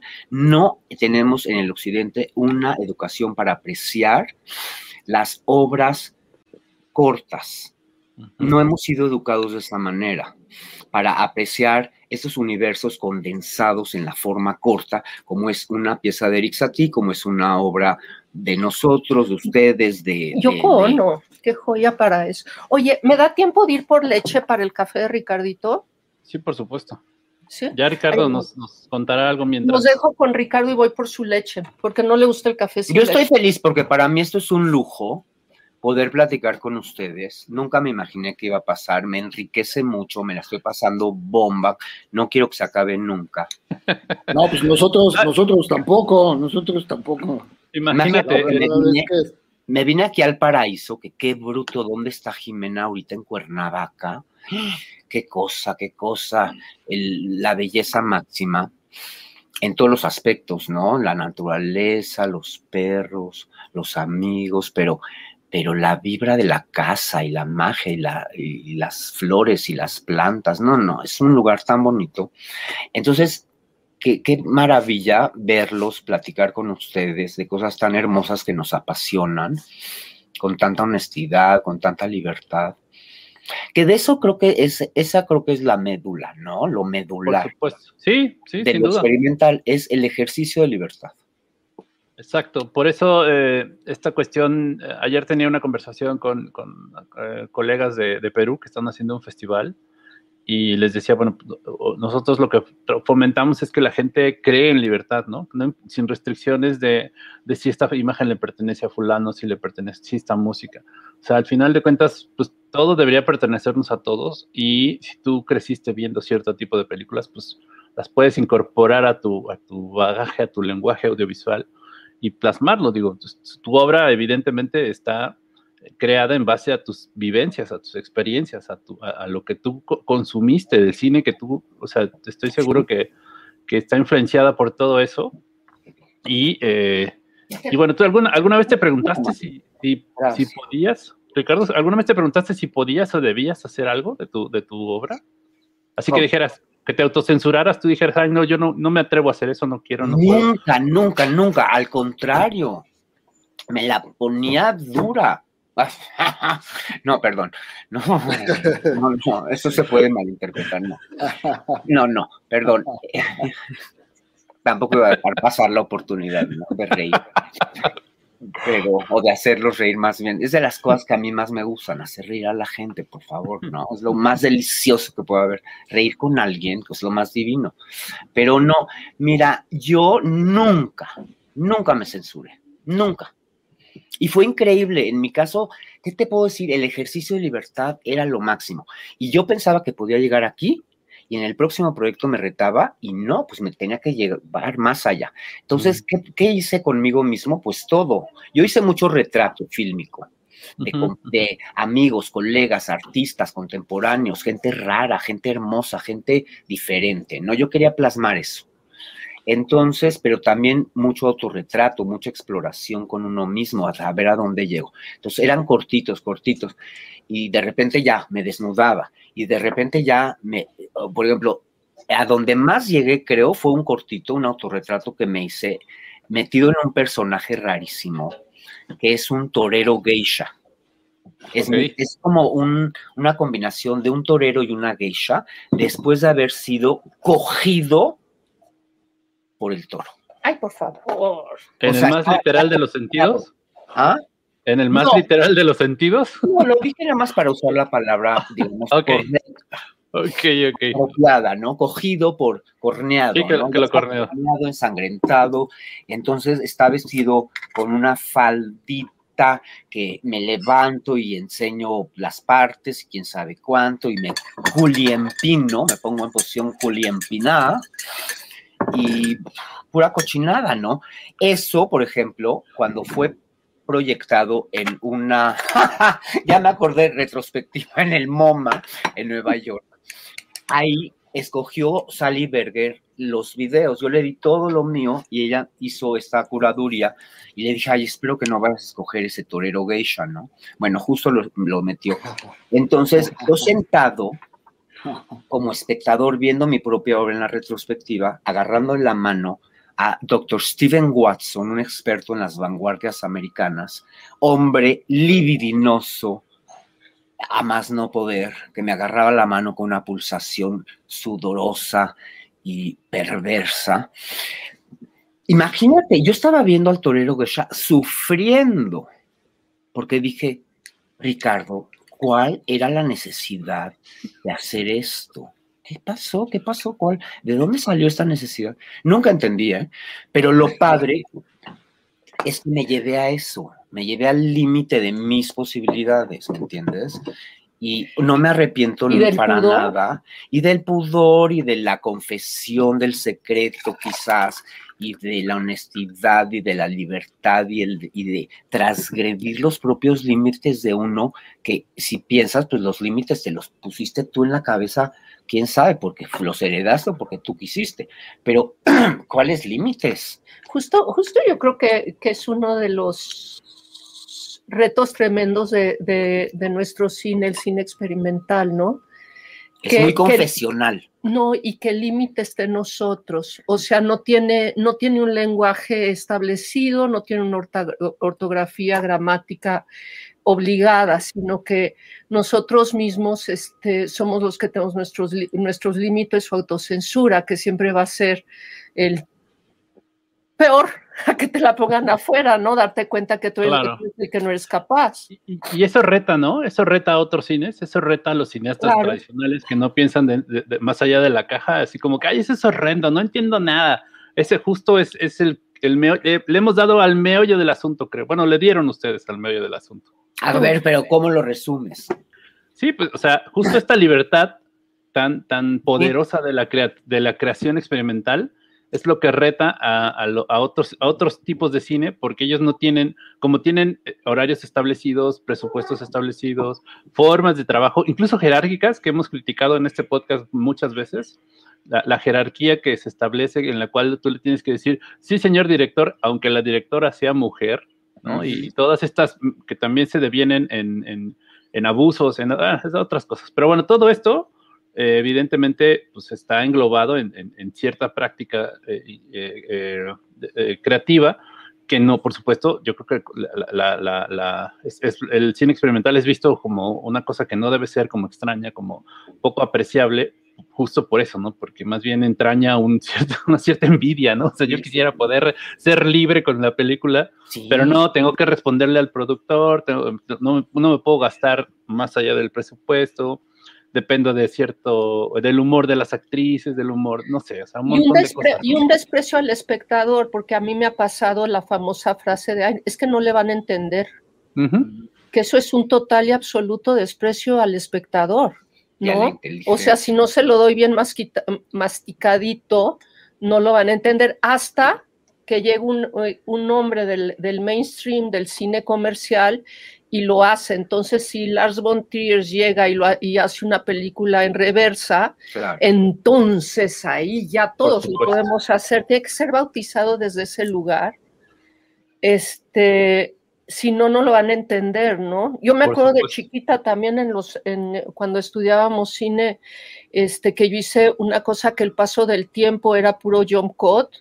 Bueno, ya evidentemente estaba, estaba en la nueva ola francesa, pero yo lo había hecho por puritita intuición, que el tiempo fuera una cosa que te, que te corta los movimientos, ¿no? Bueno, me reprobaron. Ay, aparte que pero todos, Jones. cuando Martín Scorsese lo hizo, en este, no me acuerdo si era After Hours o no me acuerdo en cuál es que el personaje se empieza empieza justamente a hacer puro jump cut, entonces ya todos lo podemos usar. Tienes que estar validado de preferencia por, por, este, por un hombre de la industria. Hombre, hombre. Hombre de la industria. Pero a mí, yo, yo todo el tiempo cruzo la, eh, lo, lo, de experimental con los, con, con este otro cine, este otro cine que es el, el, cine comercial y los artistas visionarios que yo no paro de mencionar y admirar profundamente, a ver, ¿qué te hace el cine experimental cuando necesitas buscar, cuando intuitivamente quieres expandir el lenguaje, quieres ir más allá del lenguaje eh, establecido? Y otra maravilla, cuando tienes los recursos este, limitados, cuando de pronto te dicen, fíjate que ya no hay dinero, entonces te conviertes en Jaime Humberto Hermosillo haciendo la tarea. que es una película absolutamente visionaria que tendríamos que ser uno de nuestros este, grandes, no, o sea, en México se, inventa, se inventó realmente el dogma del que luego hablaron estos este, aneses, ¿no? O sea, ¿qué haces cuando se te limita por asuntos presupuestales inventar lenguajes nuevos, irte más en el lenguaje, como hizo Jaime Humberto Hermosillo con la tarea? Una película de una hora y media vista desde un punto de vista, filmado un lunes, terminado un viernes desde el punto de vista de una cámara de video, antes de que el video fuera este fuera visto como algo, algo permisible, ¿no? Y, no, somos, no somos capaces de reconocer esos logros, ¿no? O sea, como dices tú, es, es, video antes de que el video fuera mainstream, casi estilo dogma desde antes de que fuera el, dogma eh, estuviera también mainstream. Y el cine experimental ha sido eh, ya, ya estoy pensando que lo de experimental le queda chico, pero digamos, experimental ha sido eh, libre y tal antes de que se volviera mainstream, ¿no? Ahorita como que esta cuestión de, estar... Y tiene que llegar de Hollywood. Es que depende de quién lo valida, porque también Arturo Ripsen es otro, otro director increíblemente, este, que, bueno, que hace un mundo propio como, como pocos cineastas en la historia del cine, pero sus planos secuencias, tiene películas que todo es un plano secuencia, pero tiene que llegar Alfonso Cuarón con, este, con, con Emanuel Lubezki para que entonces le demos un gran valor. Cuando Ripsen lleva décadas. Y, la validación del Oscar, ¿no? Y la validación del Oscar y todo. Es muy extraño. Es muy, es muy, muy extraño cómo, cómo necesitamos que se valide nuestro cine. Nada es original. Nada es original. Nada es original. Pero también. El original sí es original, el origen es original. Pero fuera del origen, ya nada es original. Y eso es lo que es una cosa distintiva del siglo XX y XXI. Si te pones a ver, por ejemplo, todo ya es un derivado, es una copia fotostática de la copia fotostática de la copia fotostática, ya es un adaptado, ya es una adaptación chafa, light, o sea, ya es una secuela de la secuela de la secuela de la... Entonces, por ejemplo, a mí yo le contenía alumnos, yo les contaba a mis alumnos, eh, no me acuerdo ahorita el nombre del creador de la familia Adams de las caricaturas en los años 20. Ah, yo no sabía que la familia Adams era de los años 20. No, una genialidad los, los, las caricaturas originales, ¿no? Eran textos y dibujos en blanco y negro, increíbles, no me acuerdo el nombre del artista.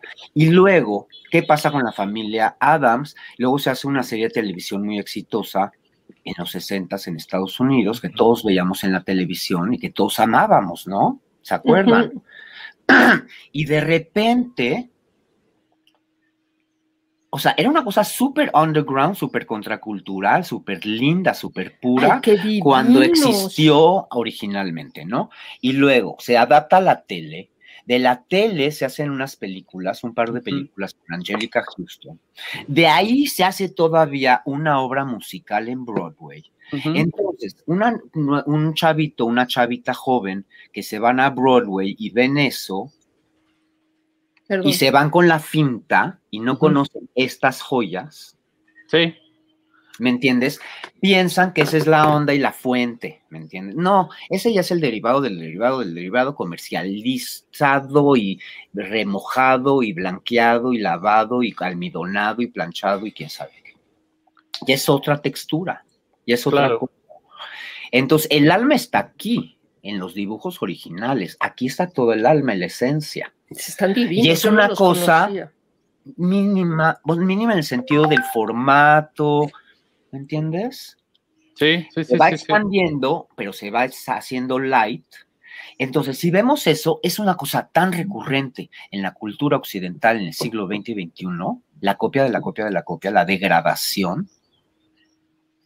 Entonces, mucha gente los jóvenes o la gente que se va con la finta de nada más ver por la superficie, pues ya no conoce de dónde, o sea, eso, nada es original, pero ¿por qué irse con la finta? ¿Por qué no buscar más allá? ¿De dónde vienen las cosas? Es bellísimo ver toda la historia. O sea, yo no estoy demeritando las copias de las copias. Puede ser que esté padre, ¿no? También la puesta en escena de Broadway. A mí no me interesa Broadway en lo particular. No me interesa.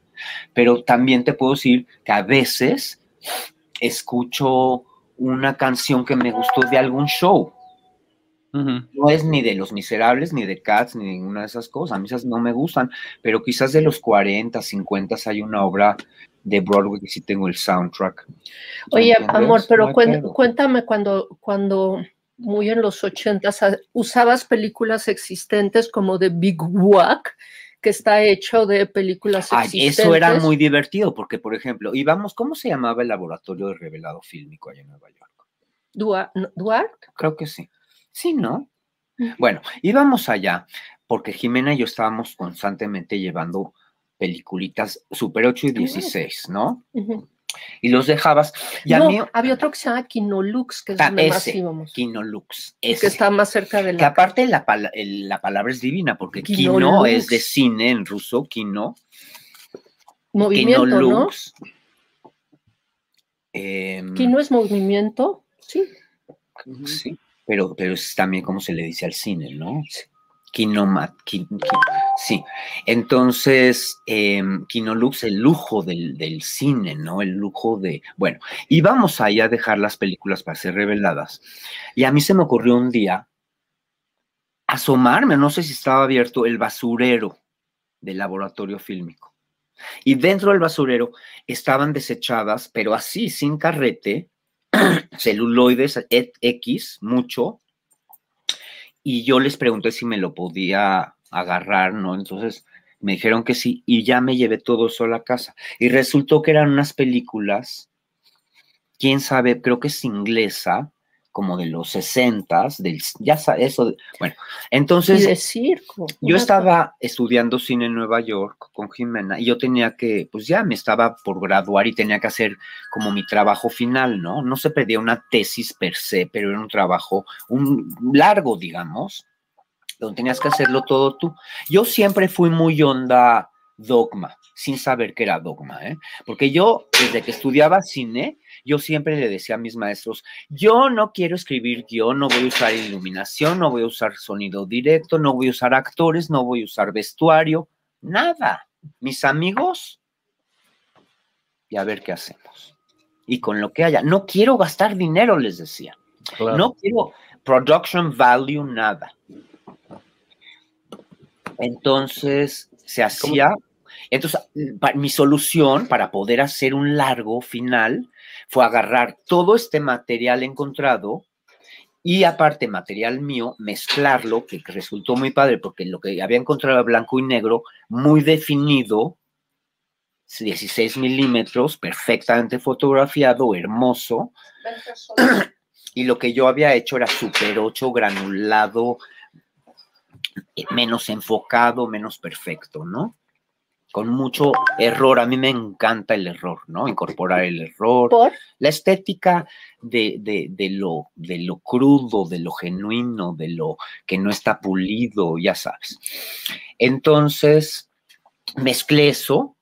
Entonces, mi idea era editar, por ejemplo, siete cuadros de lo encontrado, dos cuadros míos, pero qué bruto, no puedes cortar dos cuadros cuando 24 cuadros hacen un segundo, porque dos cuadros casi ni los ves y a la hora de hacer el corte de manera física en la edición y al splice y ponerle el este chunche, es un cohete, porque yo hice una, una salsa de espagueti. Haz de cuenta que estaba haciendo un espagueti, pero tan mal hecho.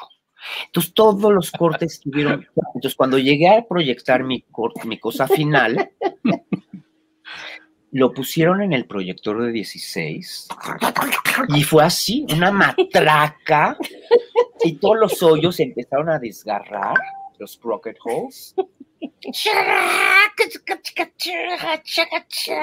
Y yo acompañándolo en vivo encima de ese sonido, una cosa enloquecida, porque Bueno, porque aparte las escenas son hermosas porque son de circo lo que me había encontrado. Entonces veías el animal pasar, pero en un microsegundo. ¿Está en red para que lo vean de Big Wack? No, pero hay que subirlo, ¿no? Luego, a ver Ay, qué sí, hacemos. Sí, Entonces, lo que pasó es que así se presentó. La maestra que me daba clases de experimental se llamaba Abigail Child, que la recomiendo mucho que la chequen, sus obras, muy buena. Otra que también trabaja la apropiación, maravillosa. Y otra que también es su propia persona y lo hace todo y ella edita el son. No, unas joyas, Abigail, que aparte un corpus tremendo, ¿no? Porque ha trabajado desde hace mil años. Entonces, ella le encantó, me puso 10, perfecto, los alumnos, compañeros, todos los demás me odiaron, ta, ta, ta. Acabé la escuela, lo puse en el closet, gracias a Jimena rescaté todo eso después de casi 20 años de estar mi trabajo en el closet. Y cuando salió esto, como era improyectable, intransferible y todo, decidí, le- me convencí a alguien que lo transfiriera, aunque, aunque fuera una matraca, y se compactó los 15, 20 minutos que duraba originalmente en dos, tres minutos, en tres minutos. Entonces, ahorita lo ves todavía más rápido, más enloquecido y todo. Es y- ya le puse, y la- usé la apropiación de un soundtrack de Kung Fu, de película de Kung Fu, Oh, y wow. queda perfecto. Entonces está muy bonito. Big Whack, está padre el título porque whack es una palabra muy particular en inglés que por un lado significa golpe, entonces el Mm. gran golpe de Big Whack, y al mismo tiempo whack en slang es puñeta. Entonces, hacerse una puñeta, Ah, yo no sabía eso. Entonces, eso es la, la gran masturbación del cine. Ok. ¿Entendés? Es la paja, la gran paja de este, del cine, que es así como, sí, es la gran paja, ¿no? O sea, como que acaba todo muy violento y muy rápido y ya, ya pasó el orgasmo, ya te quedas como coitus interruptus un poco. Ay, qué onda, se me está yendo, ahora sí que me desco- se me descosió el subconsciente, chicos, perdón. No, oye Ricardo, te propongo algo. Reestrenémoslo o o estrenémoslo en línea durante Ultracinema. Ahora ya estamos de, de cara. de- Yo feliz, pero que me ayude Jimena, les confieso que se me fue toda la capacidad de prender una máquina. Yo te ya no sé yo nada. te lo- ¿Saben que no sé No. hacer una compresión? Nos ponemos de ¿Tú acuerdo, porque. ¿Perdón? ¿Tú tienes, tú tienes de Big Wack? No, no, no, no. Ah, yo te lo, yo te lo paso. La Lo- gran puñeta. Aparte, se lo pirateamos. sí, Sí, lo pirateamos. aparte, eso lo quería hablar ahorita, pero mira, el Big, the big Whack está padre la gran puñeta por lo que quiere decir, pero visualmente, y tiene un efecto bombardeo divino que habla de la saturación del cine, más del cine, de la saturación de la imagen, ¿no? De cómo vivimos ya hipersaturados. Ahora, volviendo a eso esencial de nada es original y la piratería y todo esto. Jimena, y yo se lo aprendí a Jimena, y yo le copié, porque nada es original. Entonces, Yo, sí te demando, ¿eh?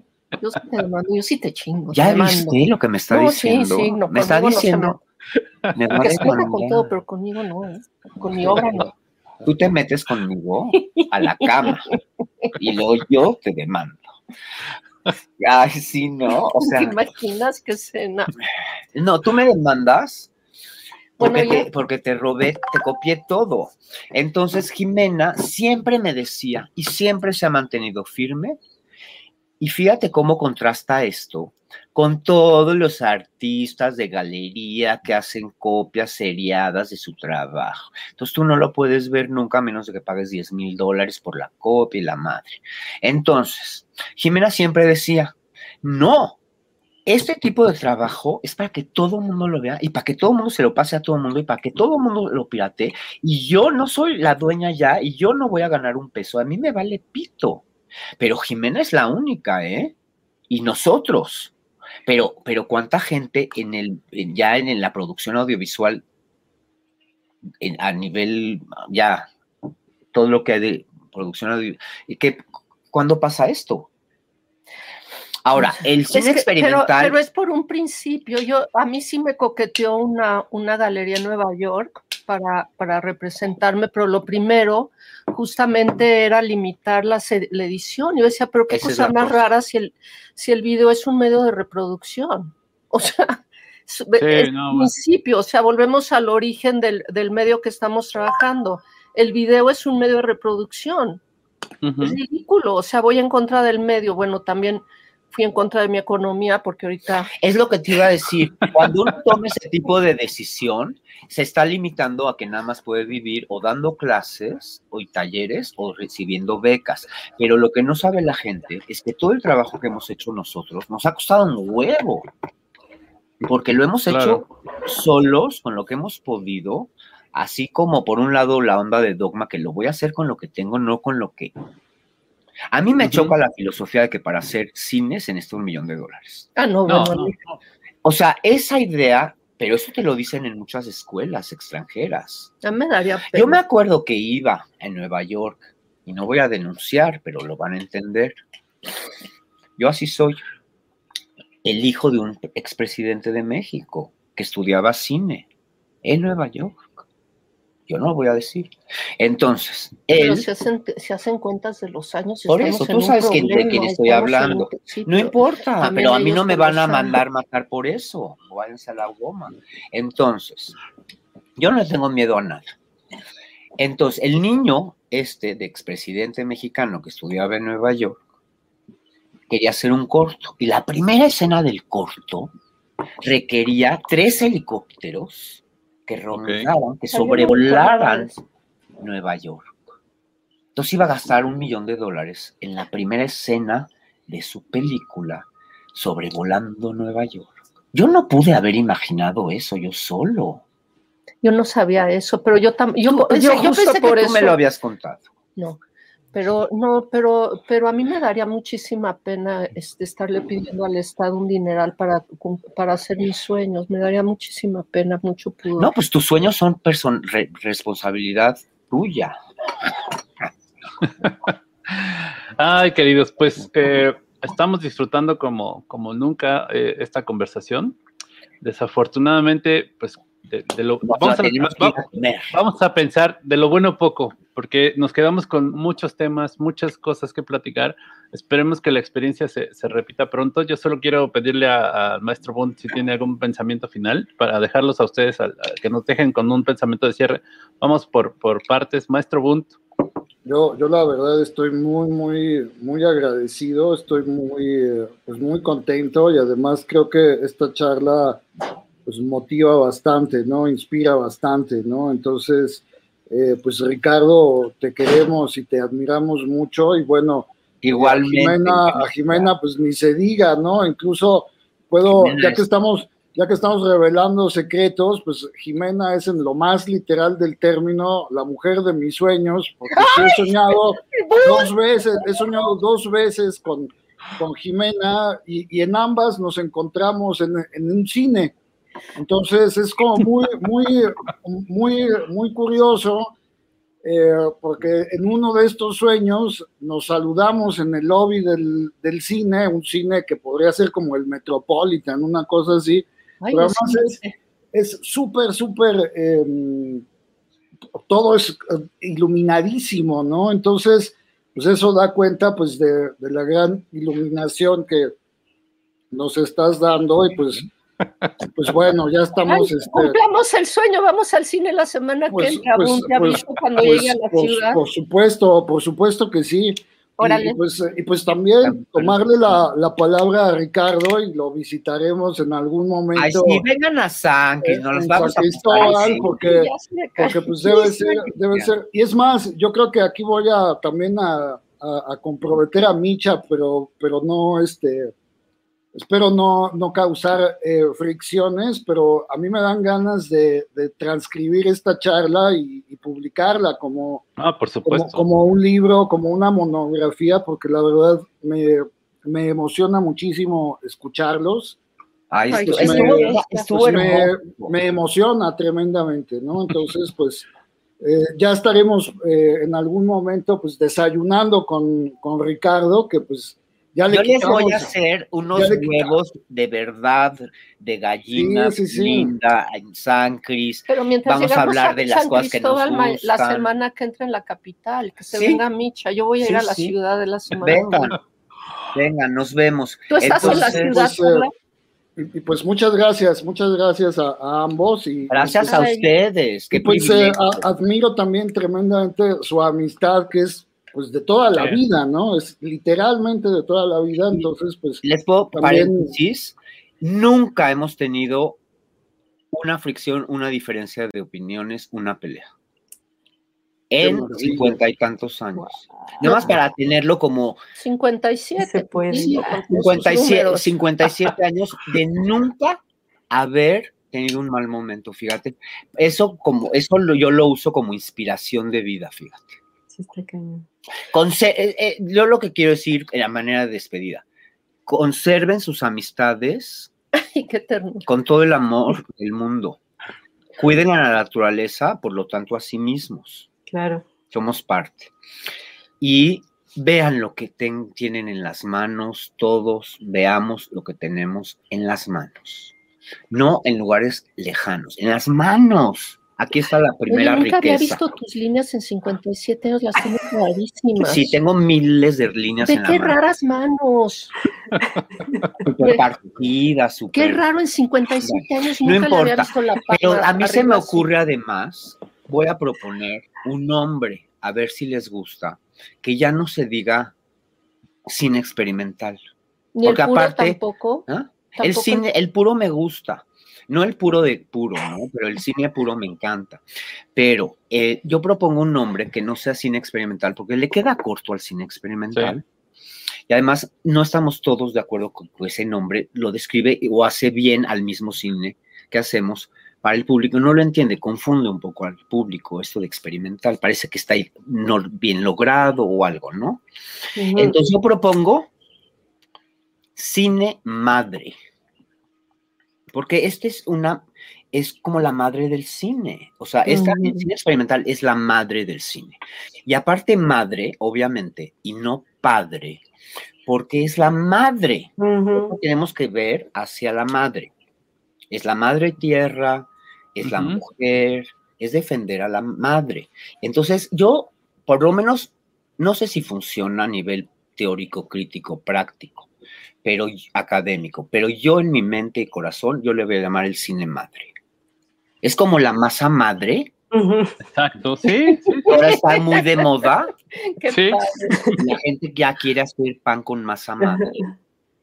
Pues y la célula madre se llama. las células madre también, sí. Pues ya, cine madre. Te- te- Pero no es la te- pura madre que es la, No, el tampoco cine es la pura, madre. no, y tampoco es la pura madre del cine. La Bueno, ahí, ahí podemos trazar una línea, una distinción. El cine madre y la pura madre del cine. ¿me entiendes? exacto. Anda. Antes de, antes de pasarle la- la- el, el micrófono a Carla, Carla. antes de, de- antes de dejar que Carla se, se despida de ustedes, te propongo, Ricardo, que hagamos un ciclo con madre ¿Verdad? el de tu Empezamos con obra. la madre de Pudovsky. No, no, no, no, no, de tu obra, de tu obra. Hagamos Perdón. en. Estábamos con la madre de Pudovsky. Y bueno. con esta película horrenda. Qué cosa me traumé. No sé quién es el director. Creo que es un gran director. Pero ¿Y yo no sé nada de hoy también? en día.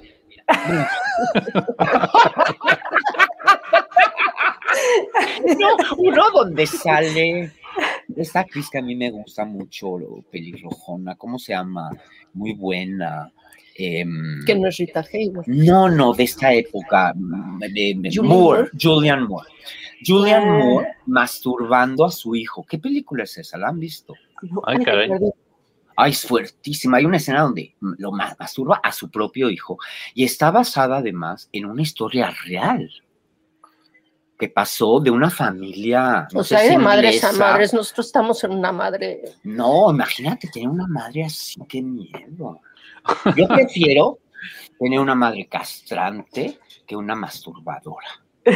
Sí, está. Oye, pero No, en el eh. cine no resulta que también estás diciendo que era una masturbación tu big whack. Sí, es que. todo hay mucha bola. hay mucha No, y también le puse The Big algo, The Big Wack, porque acuérdate que hay The Big Sleep, Sí. y hay The Big Shit, y hay The Big That, and The Big This. Entonces, bueno, Oye, Bueno. entonces, este, ay, Bunt, mil gracias. Vamos a cumplir nuestro sueño la semana que entra. Ah, Va. Carla, también contigo, mil gracias. Y, y aparte, qué maravilla esta necedad este Michael de seguir y seguir insistiendo en, en, lo, en, en, en la amplitud y grandeza del, del cine madre. Sí. Jimena ya empezó a decir cine madre. Es tu, tu momento, Carla. Ah, ya, bueno, pues ya.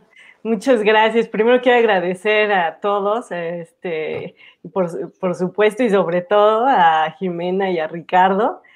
Eh, muchísimas gracias por prestarnos todo este tiempo para platicarnos, para de algún modo movernos así cañón las ideas, el corazón y todo. La verdad fue muy inspiradora esta, esta charla y presenciarla, o sea, la verdad es que yo sí estoy muy contenta y yo quiero que sí haya otra, o sea, otra igual más Sí. adelante. Sí, sí, sí, no, no podemos dejarlo así. Ah, esto está muy a medias, no, no. Tenemos que continuar. Son muchas historias que, como bien dice Bundy, es muy buena idea transcribir todo. Yo creo que estaría buenísimo y la de la siguiente. Bueno, pero no la sigas diciendo porque si no se le va a ocurrir a alguien hacerlo. Ay, sí es cierto. Ah. Pues sí. Van a, van a transcribirla, sacar su libro y nosotros bien gracias. No, no es cierto, No, no. ya, Nosotros ya no vamos a hacer originales, Sí. porque nada es. Bueno, mira, está padre. ¿Y cómo hacerle de emoción? La palabra original hay que nada más repensarla un poco, porque mira, original en el sentido que le estamos usando es ser uno el original y lo- los otros que copian. Pero realmente todos somos originales, porque todos venimos De la madre. origen y de la madre. O sea, todos venimos de, de lo primigenio, ¿no? De ahí, esa es la, la connotación más directa y más importante de la palabra original, ¿no? Por supuesto. Entonces todos somos originales, que al mismo tiempo hace que todos seamos copias. Lo que al mismo tiempo hace que todo se, se borre y que todos formemos parte de lo mismo ya sin etiquetas. Ni somos esto, ni somos, somos lo mismo, ya, por favor. Entonces, De eso se trata. regresemos a los orígenes del- de lo humano y de lo bonito y de la mano y de la tierra y del arte.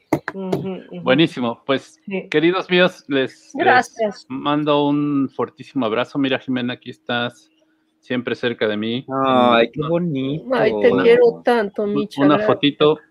Y este, de verdad, eh, agradecerles muchísimo pues que se tomaran el tiempo y es fue una verdadera sorpresa para, para nosotros y espero que para la gente que nos escuchó y nos vio, encontrarles juntos. Vamos a repetirlo, vamos a, a- a retomar la idea del maestro Boone, porque estas son ma- clases magistrales que no, no se dan como, como, como sea, y cuando son espontáneas, pues son mucho más, más Sí. maravillosas. No, si lo hubiéramos planeado, no, no viene Ricardo. Sí. Gracias por todo lo que hacen. Por ustedes, No, por pues, abrir estos horizontes y expandir todas estas ideas. Qué bonito. Estamos, estamos viviendo en un bonito momento. Sí, no, pues, gracias a, gracias. Ustedes por lo que han hecho, que, que sin lo que ustedes han hecho no, no estaríamos Lo único Y que hicimos, que, sea, que, que vayan a hacer, oye, porque No. también uno vivir de sus No, glorias sí, pasadas. pero lo único que hemos hecho para que la gente, no, lo único que hemos Pero- hecho es ser naturales y florecer, que esa es la invitación para los demás, ¿no? O sea, todos tenemos que ser naturales y florecer. Tampoco fue tan, tan difícil, ¿eh? Simplemente fuimos. Ay, pero, como ¿por- dice pero ¿por qué han pasado? ¿Qué cosa más Bueno, horrible? hacemos, no somos, hacemos son. haremos. y haremos. Buenísimo, pues esto fue eh, Nada es Original, el podcast más pirata de las redes, un podcast que se traduce, se traduce, se transmite normalmente los jueves, pero ahora por esta eh, cuestión eh, especial vamos a, eh, a- bueno, lo pasamos en vivo y espero que, que lo hayan disfrutado. Nos escuchamos en la siguiente. eh, y bueno, pues muchísimas gracias a Jimena y a Ricardo por, por esta maravillosa charla. Esperamos tenerlos de vuelta muy, muy pronto. No, no se vayan, no se vayan ustedes. Nosotros vamos a cortar la transmisión aquí. Y este, y, y nada, nos vemos en el que sigue. Gracias, saludos, besos, bonito día, chao, Gracias, gracias. hermoso. Esto fue Nada es original. Nada es original. Nada es original. El podcast más pirata de las redes. un podcast dedicado al cine experimental y sus derivas.